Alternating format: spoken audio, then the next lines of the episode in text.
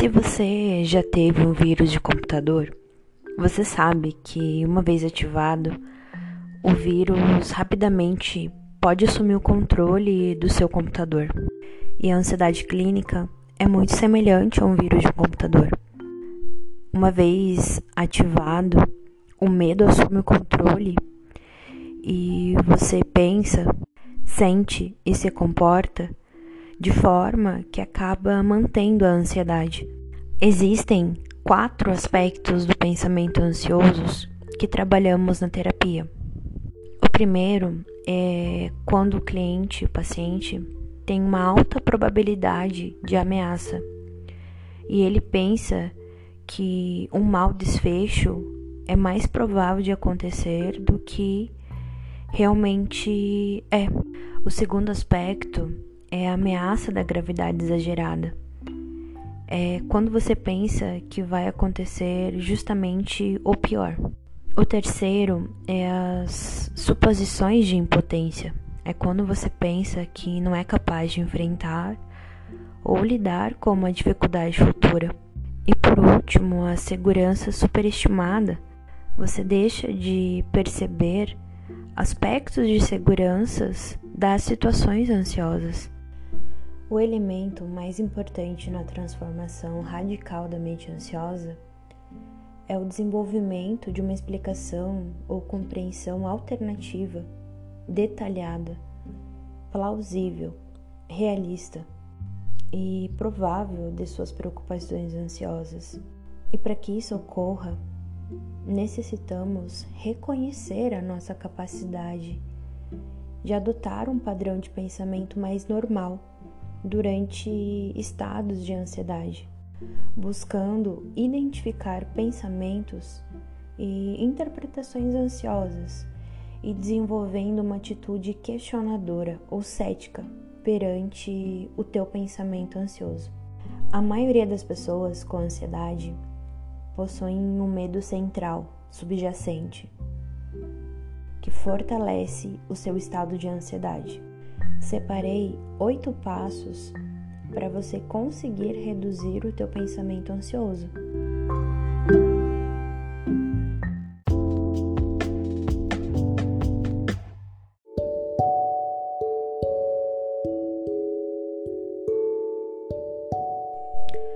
O primeiro passo é normalizar desde o início. Como assim? A gente precisa fazer uma comparação do seu modo de pensar quando a tua ansiedade está normal. Lembrando, todo mundo tem ansiedade. Portanto, é impossível viver sem sentir ansioso de vez em quando. O objetivo é o que? Trabalhar uma redução da ansiedade, mas não eliminá-la.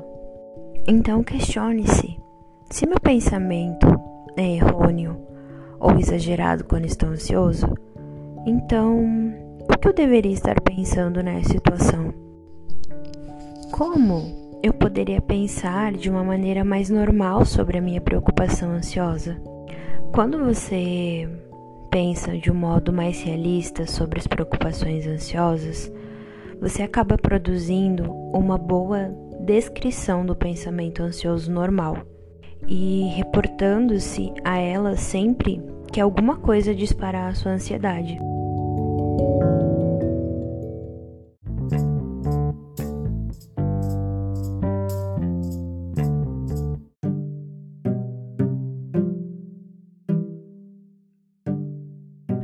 O segundo passo é identificar pensamentos automáticos.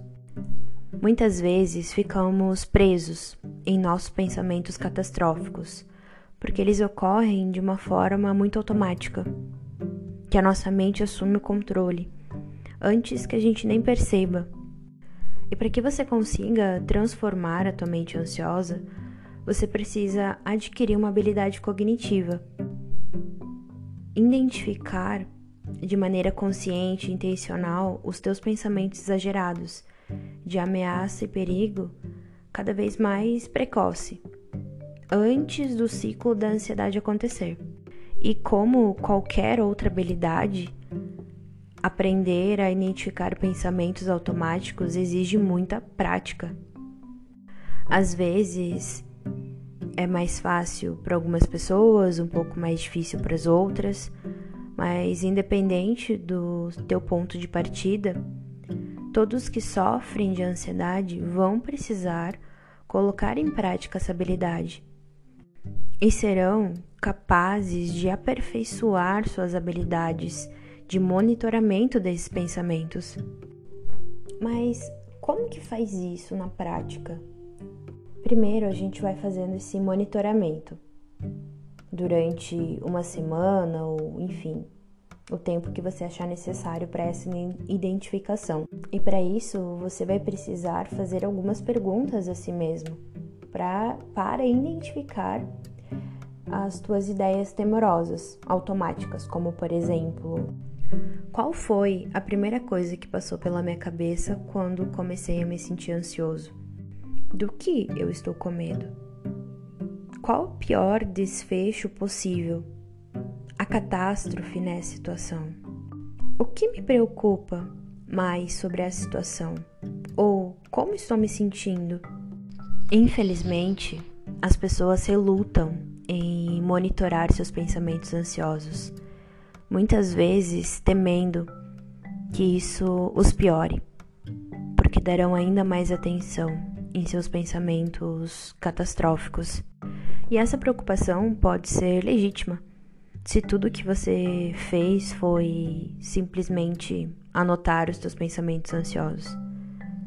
Mas essa fase de automonitoramento é apenas uma etapa intermediária que ainda é muito importante para o processo porque você não pode se beneficiar das melhores estratégias, mais avançadas, até dominar técnicas simples, como identificar seus pensamentos automáticos ansiosos.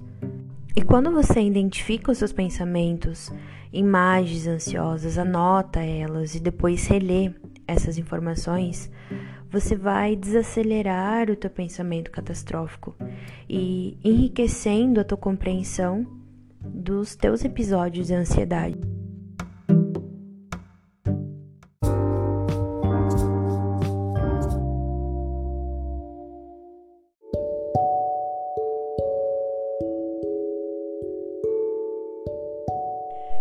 O terceiro passo reunir as evidências, assumir a perspectiva de um detetive que questiona seus próprios pensamentos e crenças é extremamente difícil muitas vezes, porque geralmente as pessoas são tomadas pelas emoções e abandonam as suas habilidades de raciocínio lógico.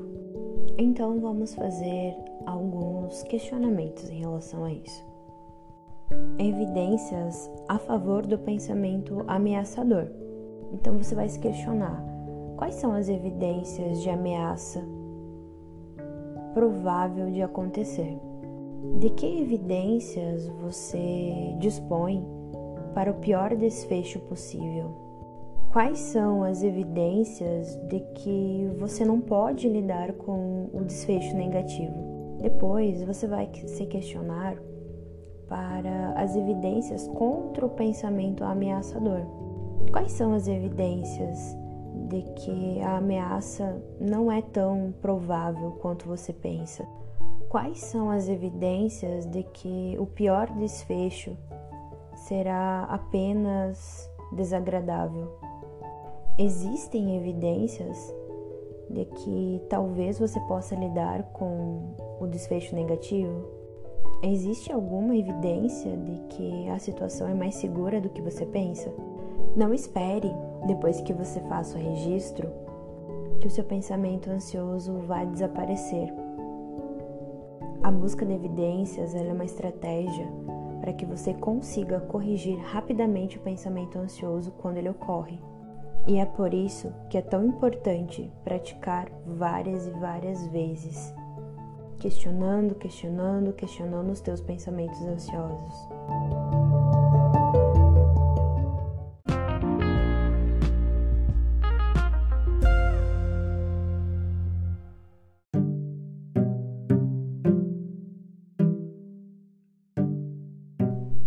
quarto passo é fazer uma análise de custos-benefícios.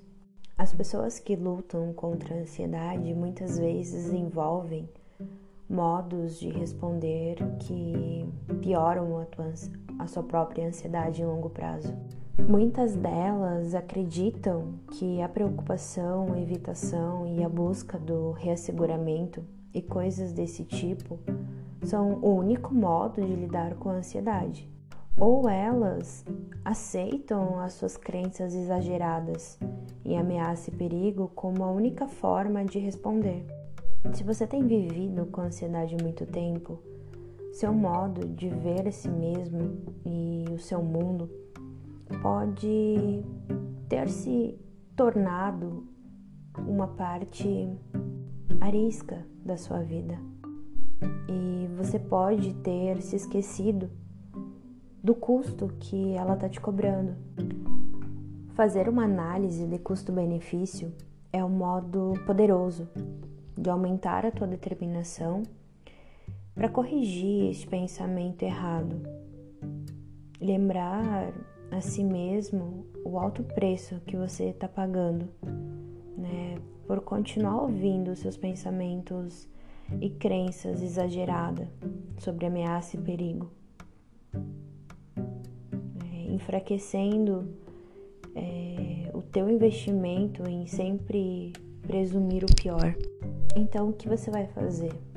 Você vai descrever os seus pensamentos ansiosos e você vai fazer uma lista das vantagens imediatas de longo prazo de continuar acreditando nesse pensamento ou nessa crença. Ao lado, você vai descrever as desvantagens imediatas e de longo prazo em continuar acreditando nesse pensamento, nessa crença.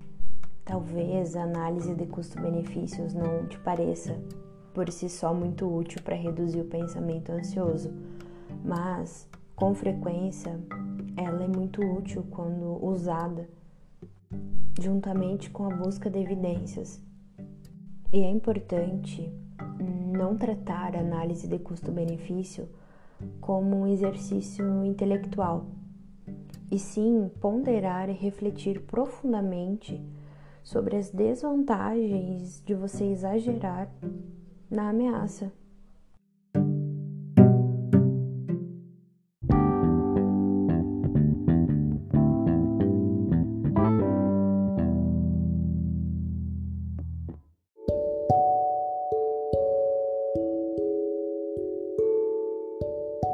O quinto passo é você descatastrofizar o seu medo.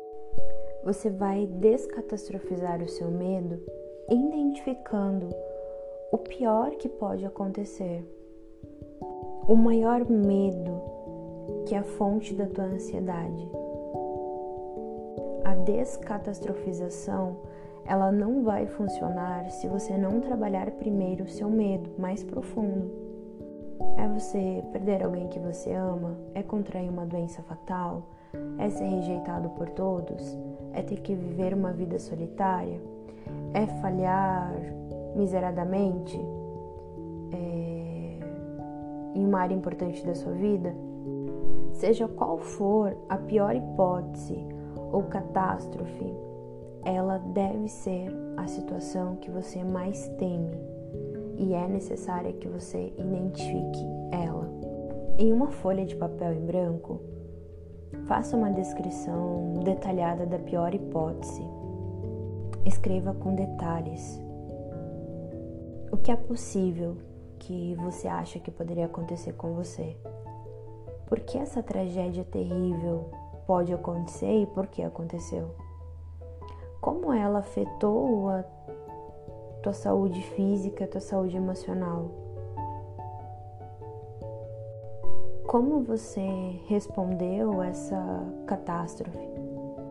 Analise essa catástrofe que você descreveu, ou que você imagina, ou que você pensa. Tente imaginar como seria você vivenciar essa pior hipótese. Tente imaginar da melhor maneira possível Como seria a sua vida vivendo no olho do furacão, por exemplo? Acolhendo plenamente a catástrofe.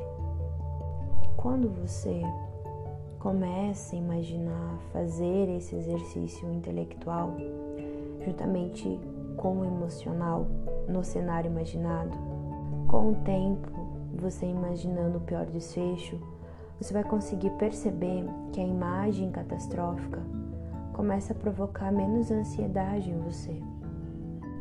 Nessa técnica, a gente consegue reduzir até pela metade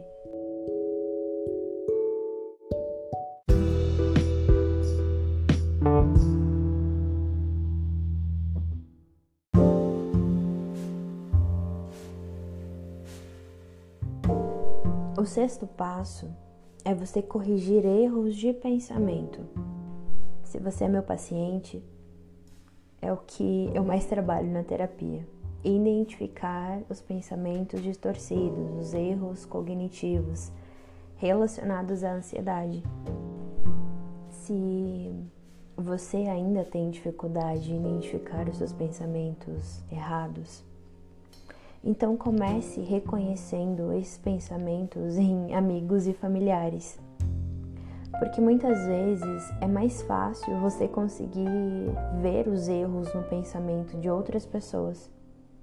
Depois de ter feito isso algumas vezes, você começa a trazer consciência dos teus erros de pensamento, com as tuas preocupações não ansiosas e finalmente você consegue identificar os teus erros durante os episódios de ansiedade.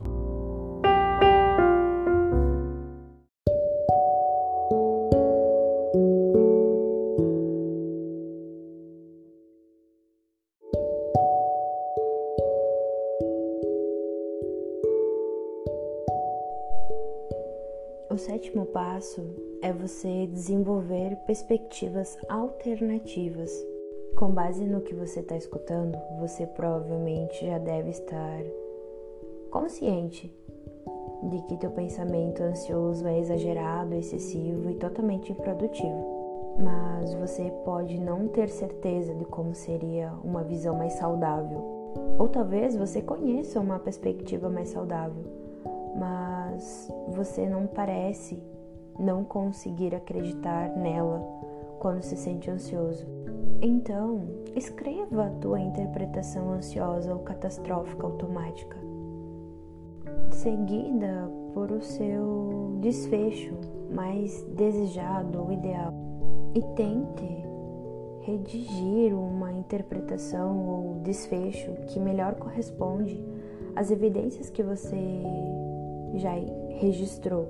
Então, questione-se. Antes de ter problemas com a ansiedade, como eu compreendia a preocupação ansiosa ou interpretava situações que disparavam a ansiedade? Como outras pessoas que não sofrem de ansiedade excessiva pensam sobre a preocupação ansiosa ou gatilhos das situações ansiosas? Baseado somente nas evidências, qual é a interpretação ou o desfecho mais provável da situação relacionada à ansiedade? Quando estou me sentindo mais calma e racional, o que eu costumo pensar sobre as preocupações ansiosas ou os gatilhos? Então declare resumidamente o desfecho mais temido, o pior cenário associado à ansiedade. Depois, o desfecho mais desejável, o melhor cenário possível associado à ansiedade. E por fim, o cenário mais realista, o provável, associado à ansiedade que aconteça.